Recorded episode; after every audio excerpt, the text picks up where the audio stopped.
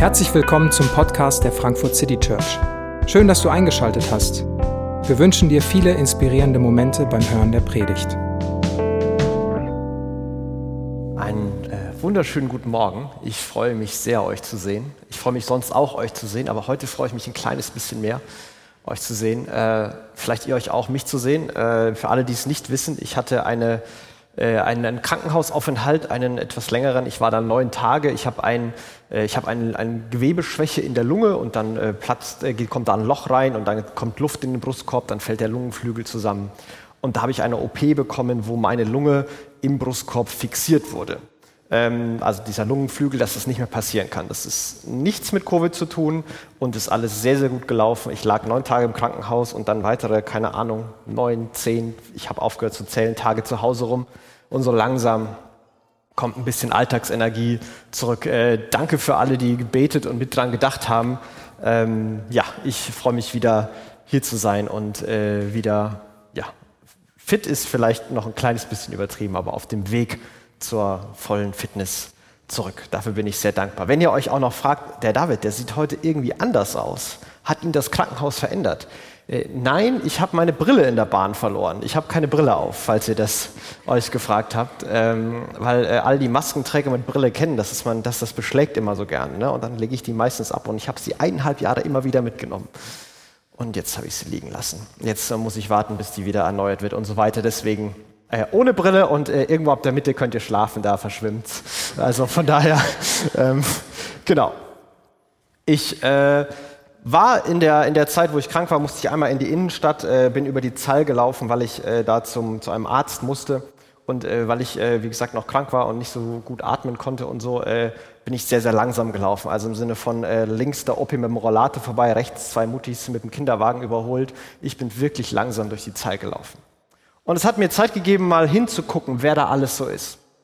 Es war irgendwann unter der Woche vormittags und da waren erstaunlich viele Leute und viele Leute aus ganz verschiedenen ja, Gruppen, Milieus, Altersschichten, ganz verschiedene Leute. Man hat verschiedene Klänge, verschiedene Sprachen, alles Mögliche gehört. Ich habe mich umgeguckt und, und dann kam mir dieser Gedanke in den Kopf, was wäre, wenn er, wenn sie, wenn diese Gruppe am Sonntag in die FCC kommen würde? Was wäre, wenn die einfach hier aufkreuzen würden? Könnten die mit uns was anfangen? Könnten wir mit denen was anfangen? Haben die Themen, wo ich überhaupt weiß, worum es da geht? Und die Themen, die ich habe, interessieren die die überhaupt? Und der zweite Gedanke war so ein bisschen traurig, weil ich glaube, ein großer Prozentsatz, da würde man tatsächlich irgendwie aneinander vorbeileben, aneinander vorbeireden. Und es gibt wahrscheinlich kaum Berührungspunkte. So die, die meisten Leute, die hier sind, ähm, sind relativ gebildet. Und die haben meistens Berührungspunkte mit anderen Leuten, die relativ gebildet sind. Und ich möchte aber, dass diese Leute auch erleben, wer Gott ist und was er getan hat. Dass sie der, der Liebe Jesu begegnen. Und dann kam ein, zweiter Gedanke hinter der Traurigkeit hinterher und der war viel ermutigender, dass ich sagen kann, ich weiß, dass wer immer kommen könnte und habe dann wieder an bestimmte Leute da gesehen, äh, während ich äh, da gelaufen bin. Ich weiß, dass ich denen, denen würde ich, glaube ich, die Kirche empfehlen und die würde ich in die Gemeinde schicken und denen würde ich sagen, die sollen mit dem reden. Weil ich die Leute in Frankfurt kenne, über zum Beispiel die Evangelische Allianz und andere, die sich in genau diesen Gruppen bewegen, die genau mit denen Kirche bauen und genau mit den Leuten leben und ihnen von der Liebe Gottes erzählen. Und mit dieser, mit dieser kleinen Geschichte sind wir, glaube ich, schon, schon mittendrin in dieser, in dieser Sehnsucht, die, die ich habe, die wir haben als, als Kirche. Wir sind von Gottes Liebe bewegt. Gott hat uns bewegt und wir sehen uns nach, dass andere das erleben. Aber wir sehen uns nicht nur nach, dass das nur hier passiert. So, Frankfurt City Church, Kirche für die Stadt, die eine Kirche für die Stadt, die anderen können alle zumachen, weil wir sind ja jetzt da. Das ist überhaupt nicht der Punkt. Unser, unser Herz schlägt für diese Stadt und dazu gehört, dass viele andere Kirchen und Gemeinden auch aufblühen. Dass es immer wieder Initiativen gibt, die die Sache Gottes voranbringen. Wir staunen darüber, ich staune darüber, was Gott an verschiedensten Stellen durch verschiedenste Menschen in Frankfurt tut. Und ich wünsche mir mehr davon. Ich sehne mich nach mehr davon. Denn eine Kirche allein kann das nicht. Geh mal auf die Zeile und stell dir vor, wie was du sagen müsstest, wie dein Gottesdienst aussehen müsstest, wie die Leute auf der Bühne angezogen sein müssten, damit all die Leute, die da wären, denken würden, ja, da fühle ich mich wohl, da gehöre ich dazu, das passt zu mir. Wahrscheinlich würdest du die nicht schaffen können. Stell dir mal eine Kirche vor, die all den Nöten, all den Dingen begegnet. Man ist in manchen besser, in anderen schlechter. Und wir haben noch kein wirklich gutes Wort dafür. Und bisher ist es so ein, so ein theologisch-technischer Begriff, dass wir sagen, wir, wir versuchen mit einer, einer Reich-Gottes-Perspektive zu leben. Das ist sehr theologisch, sehr sachlich, aber es ist, es ist angelehnt an das, was ähm, Jesus ähm, in der Bergpredigt gesagt hat, einen Vers, Matthäus 6, 33. Es soll euch zuerst um Gottes Reich gehen und Gottes Gerechtigkeit. Und dann wird euch alles Übrige hinzugegeben. Dann wird euch alles Übrige dazugegeben. Ihr sollt euch um, um Gottes Reich drehen. Darauf sollt ihr euch fokussieren. Ihr sollt euch um die Sache Gottes kümmern. Die Bergpredigt ist sowas wie die, die Regierungserklärung, die Antrittsrede von Jesus. Er redet immer von dem Reich, das ist eine politische Größe. Er präsentiert sich als, als Herr, Herrscher oder auch als König. König ist ein Bundeskanzler auf Lebenszeit, der nicht gewählt wird. Und er präsentiert sich so und das, was er da sagt, ist quasi seine Antrittsrede, seine Regierungserklärung. Und die ist anders als andere. Selig sind die Trauernden, denn sie werden getröstet. Selig, wenn ihr arm seid, denn euch gehört das Reich Gottes. Selig, wenn ihr leidet, denn ihr werdet Anteil an einer Ewigkeit haben. Und er macht es ganz anders. Und mitten darin, in, diesen, in, diesem, in dieser Regierungserklärung, sagt er diesen Satz trachtet, sehnt euch, streckt euch zuerst nach dem Reich Gottes aus, nach meiner Sache in der Welt. Und ich werde mich dann um alles andere kümmern. Deal? Ihr kümmert euch darum, dass meine Ideen umgesetzt werden und ich kümmere mich um alles andere. Was haltet ihr davon?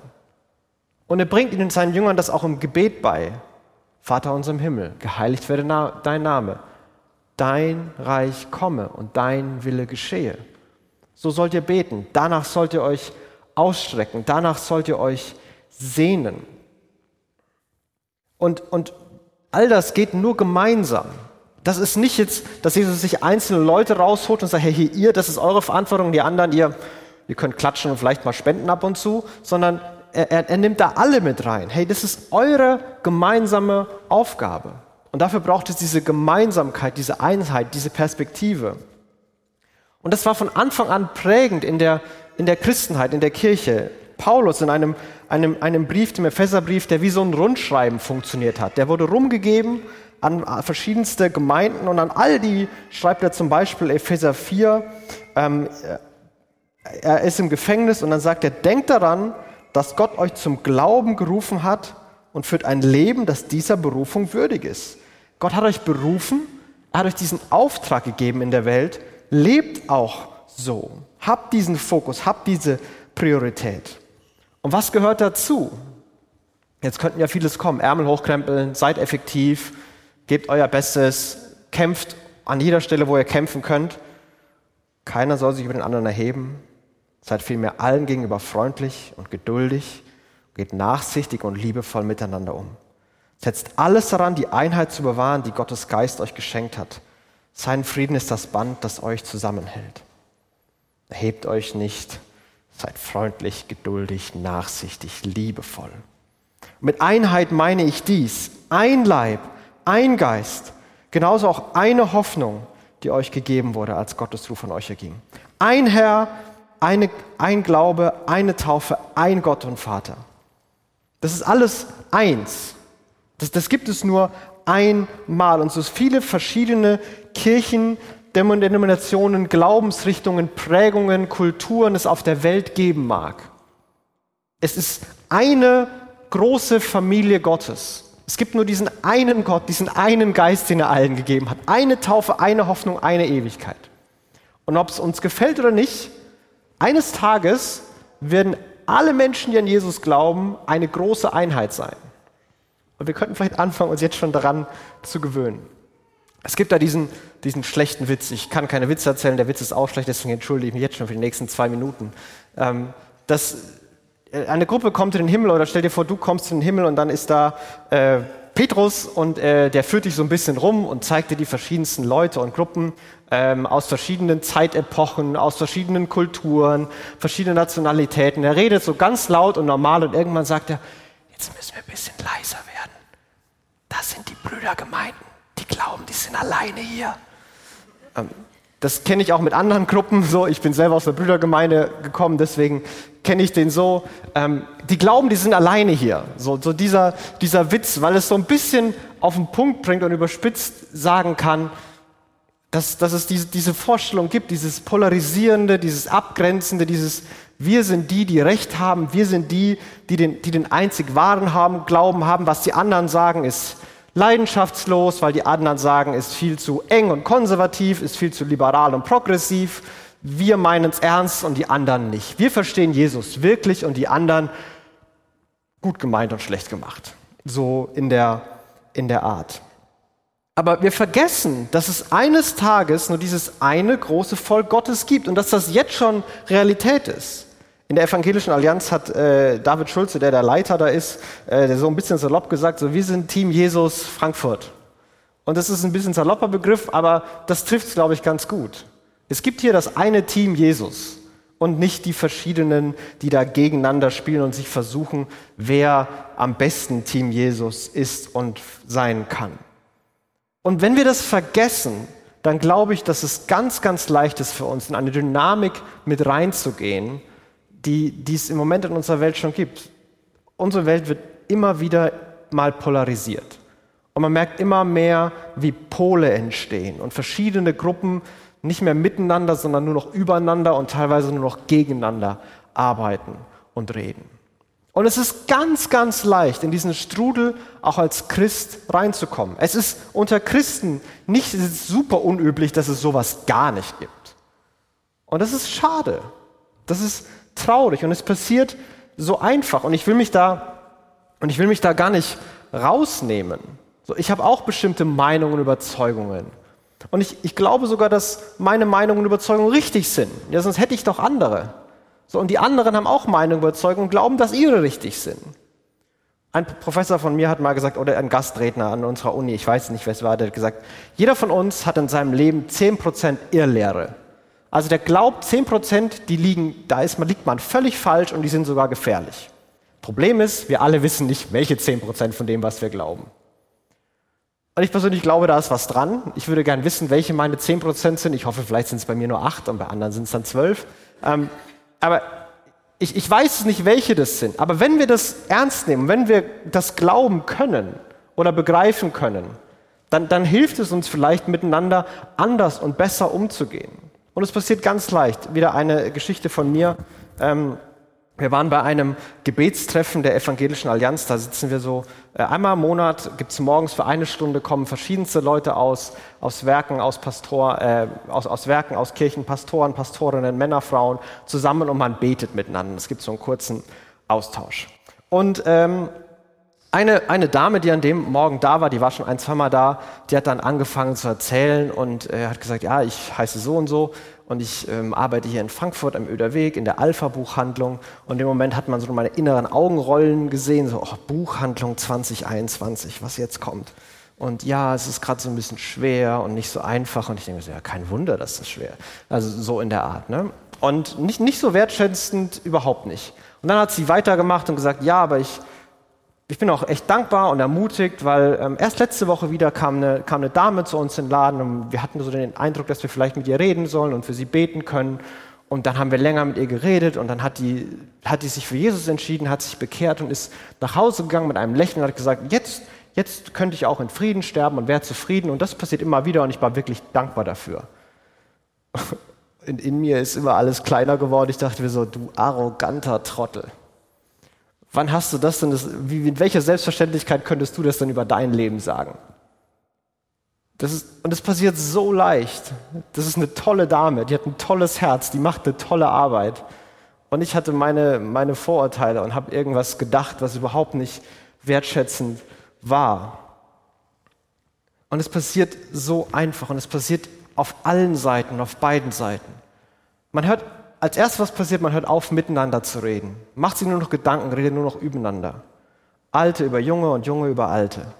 Progressive über Konservative und Konservative über Progressive. Neue Initiativen über bestehende Kirchen und bestehende Kirchen über neue Initiativen und die eine Denomination über die andere. Und ich verstehe ja sogar manchmal die, die, die Motive hinter diesen Gesprächen oder dem, was da gesagt wird. Vielleicht hat man eine eigene Verletzung erlebt und möchte andere davor bewahren. Vielleicht will man wirklich helfen und Gutes tun, das relevant für andere machen oder Menschen helfen oder Gott treu bleiben oder was immer die Motive sind. Ich glaube, dass die gut sein können. Aber es nimmt dann diese kleinen Formen an. Ein kleiner Witz hier, eine kleine Übertreibung dort, ein bisschen Sarkasmus, ein kleiner polemischer Kommentar. Man beginnt den anderen so ein kleines bisschen zu belächeln, vielleicht sich herablassend auszudrücken, bis hin, dass es Strohmänner aufgebaut werden, die dann abgefackelt werden und man sich gegenseitig verurteilt. Und der eine schreibt einen Artikel und der andere schreibt den Gegenartikel, der eine nimmt einen Podcast auf und der andere schreibt den, nimmt den Gegenpodcast auf. Was soll das? Was machen wir da? Wem soll das dienen? Wem soll das helfen?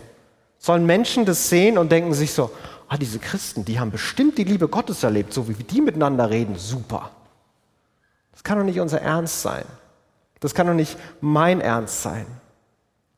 Und es muss aufhören. So entsteht nicht Einheit. So wird nicht die Sache Jesu vorangebracht. Das muss aufhören. Und es sind die kleinen Sprüche, die unnötig sind, lustig sind, wo es anfängt wo es und, und wo es dann weitergehen kann. Wer ist denn der Feind in all dem? Was ist denn das tatsächliche Problem? An welcher Front lohnt es sich wirklich vollen Einsatz zu zeigen? Und sind wir sicher, dass wir an der richtigen Front Einsatz zeigen? Ich habe zwei Vorschläge für uns. Der erste ist, ob wir anfangen können, erst dann darüber zu reden, wer von beiden mehr Recht hat, wenn alle Menschen der Liebe Jesu begegnet sind.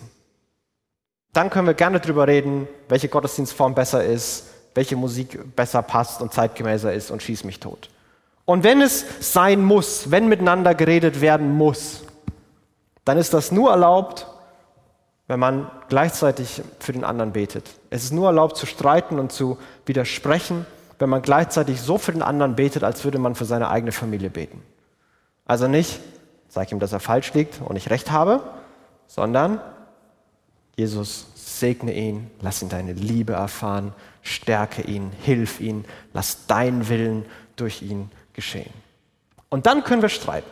Dann können wir darüber reden, welche Meinungen gut sind und welche nicht.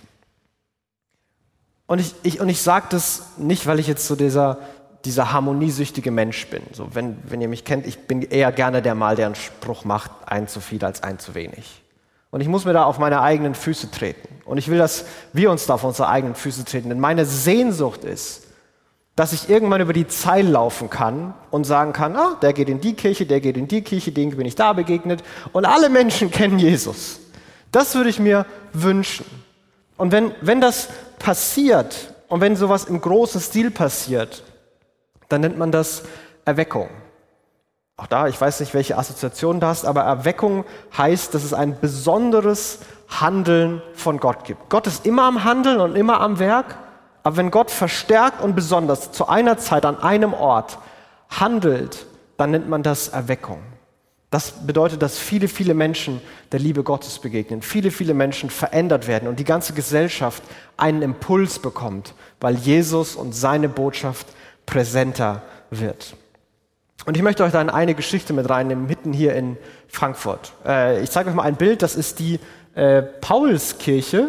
Äh, wenn man das hier sehen kann, ich weiß nicht, ob man das gut sieht, ich hoffe zu Hause sieht man es sehr gut. Sonst müsst ihr heute Nachmittag mal einen Ausflug machen am Römer hin zur Paulskirche. Besonders bekannt dafür, dass da 1848 die Nationalversammlung im Rahmen der Deutschen Revolution getagt hatte. Wenn ihr da aber äh, an der Seite seid, da gibt es so eine kleine Plakette. Und auf dieser Plakette steht ein, ein, ist einem Mann gewidmet, der heißt Philipp Jakob Spener. Der hat noch zwei Jahr, 200 Jahre vorher gelebt, äh, vor dieser Revolution. Äh, da gab es auch noch keine Paulskirche, er war in der Vorgängerkirche. Und er wurde als junger Mann nach Frankfurt als Pfarrer berufen, äh, weil er einen Doktor hatte, wurde so der, der Chef der ganzen Pfarrer in Frankfurt. Und er hatte ähm, diese Sehnsucht nach Veränderung. Er hat begonnen, sich mit den Pfarrern zu treffen, hat angefangen, eine, eine zerstrittene Pfarrerschaft wurde, wurde geeint in der Zeit. Sie haben soziale Projekte begonnen und er hat angefangen zu predigen, zu reden, sich mit Leuten aus seiner Kirche zu treffen. Und dann hat er irgendwann, wurde er gefragt, ob er ein Vorwort schreiben soll. Dieses, will, dieses Vorwort wurde 100 Seiten lang und hat es genannt und es hieß Pia Desideria. Oder, das muss ich jetzt äh, ablesen, weil das kann ich mir äh, nicht äh, merken, Pia Desideria, herzliches Verlangen nach gottgefälliger Besserung der wahren evangelischen Kirche. Das war der Titel dieses Vorworts, was dann später ein eigenständiges Buch wurde. Und Philipp Jakob Spener gilt als der, der Vater, der Gründer der, der pietistischen Erneuerungsbewegung in, in, der, in der Kirche. Und er fordert in diesem äh, oder er schlägt in diesem, in diesem, in diesem Werk vor, in seine, seine Sehnsucht, seine Wünsche, ein paar Sachen. Zum Beispiel hat er gesagt, wir müssen die Bibel auch im Alltag lesen, Leute müssen das im Alltag besser verstehen. Und er hat das, was heute als Kleingruppen oder Hauskreise bekannt ist, hat er damals erfunden. Das hat mit Spener angefangen. Er hat gesagt, wir müssen wieder dafür sorgen, dass alle mitarbeiten und nicht nur einer von der Kanzel irgendwas tut. Glaube muss sich im Alltag relevant zeigen. Wir brauchen weniger Streit untereinander. Wir müssen das Theologiestudium reformieren und Predigten müssen wieder besser und erbaulicher werden. Und dieses Werk hat große Wellen geschlagen. Es ist eine Erweckungsbewegung losgebrochen. Und das heißt, dass Kirchen voll waren. Und nicht nur eine Kirche, weil da eben gerade gute Musik war, sondern alle Kirchen waren voll. Und überall haben Leute Jesus kennengelernt. Überall wurde das, das, das Leben von Menschen durch die Liebe Gottes verändert. Überall wurde dann auf einmal begonnen, anders miteinander umzugehen, anders miteinander zu arbeiten. Sozialprojekte wurden gestartet, weil Menschen auf einmal von der Liebe Gottes bewegt waren. Und das wünsche ich mir, dass das wieder passiert. Und das kann wieder passieren, denn Gott hat es schon mal gemacht. Und sogar war Frankfurt einmal das Zentrum davon, wo sowas davon ausgegangen ist. Das Problem dabei ist so ein bisschen, wir sehnen uns danach, aber es gibt nicht den Knopf oder die Methode oder das Geheimrezept, wie wir das machen können. Das geht nicht. Ein Theologe hat es mal so gesagt, mit dieser Sehnsucht, dass massenhaft Menschen Jesus kennenlernen, ist es ein bisschen so, wir können nicht den Knopf drücken, aber es ist wie mit so einem, so einem Lagerfeuer.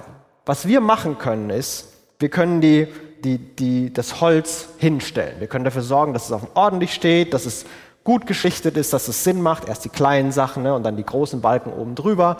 Ähm, dafür, dafür können wir sorgen. Aber wir haben kein Feuer. Wir können das Ding nicht anzünden. Aber wir können das Holz hinschichten.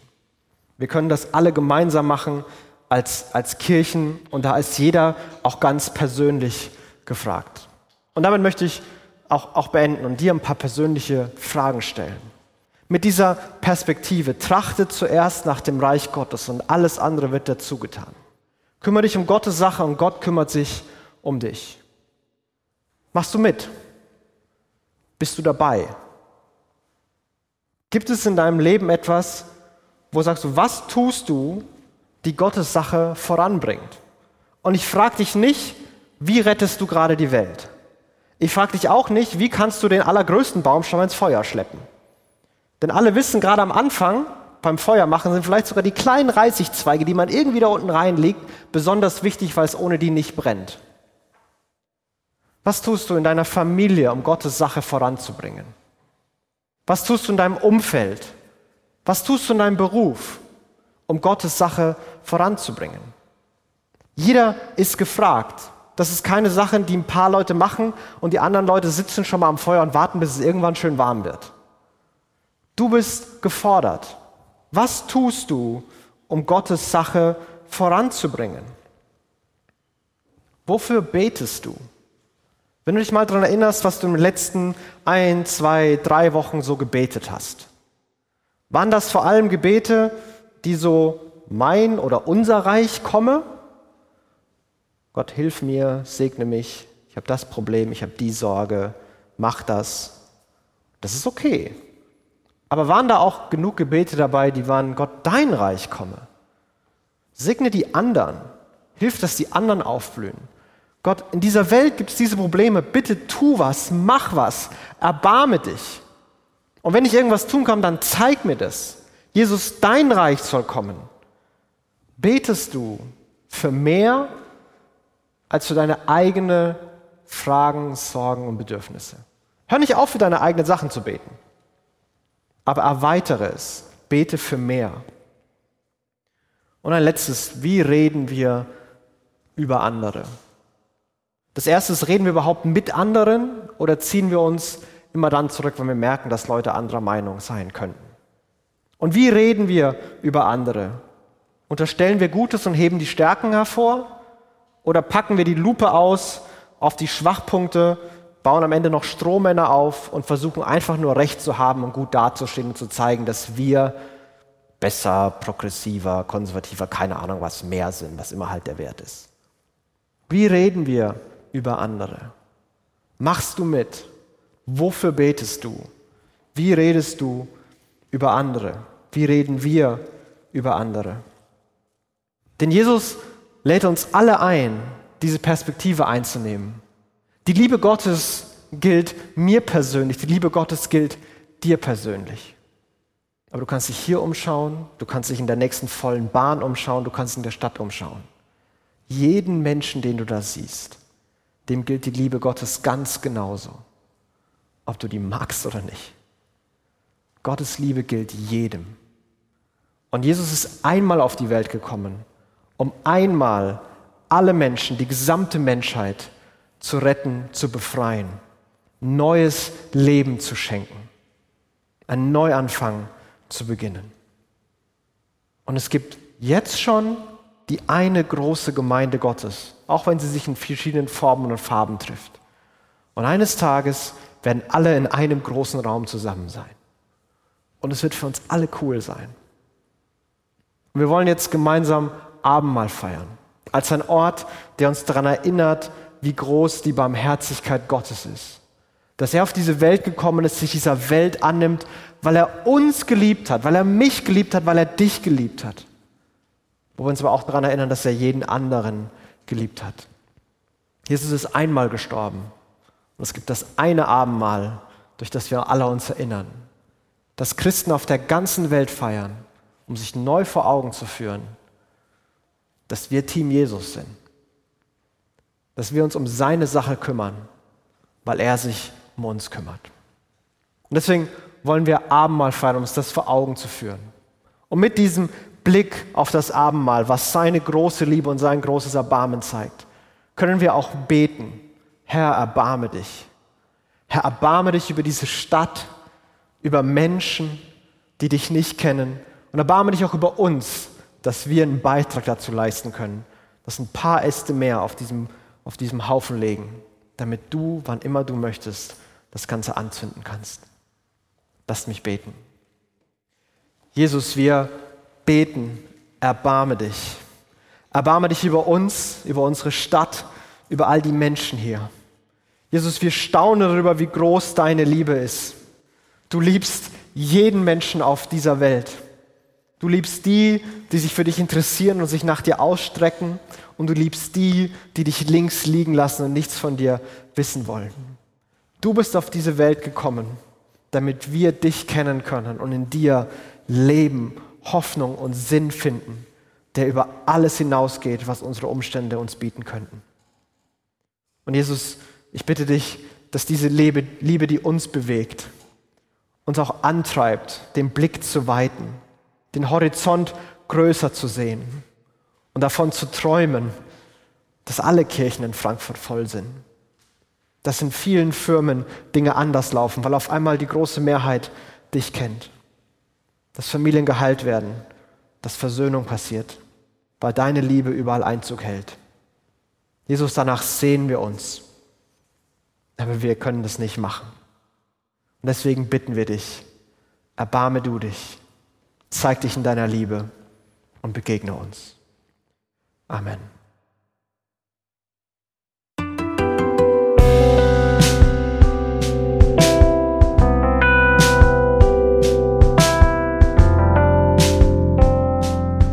Wir hoffen, die Predigt hat dich inspiriert. Wenn du uns kennenlernen möchtest, dann schau einfach mal auf unsere Homepage www.frankfurtcitychurch.de oder besuch uns in unseren Gottesdiensten. Bis dann!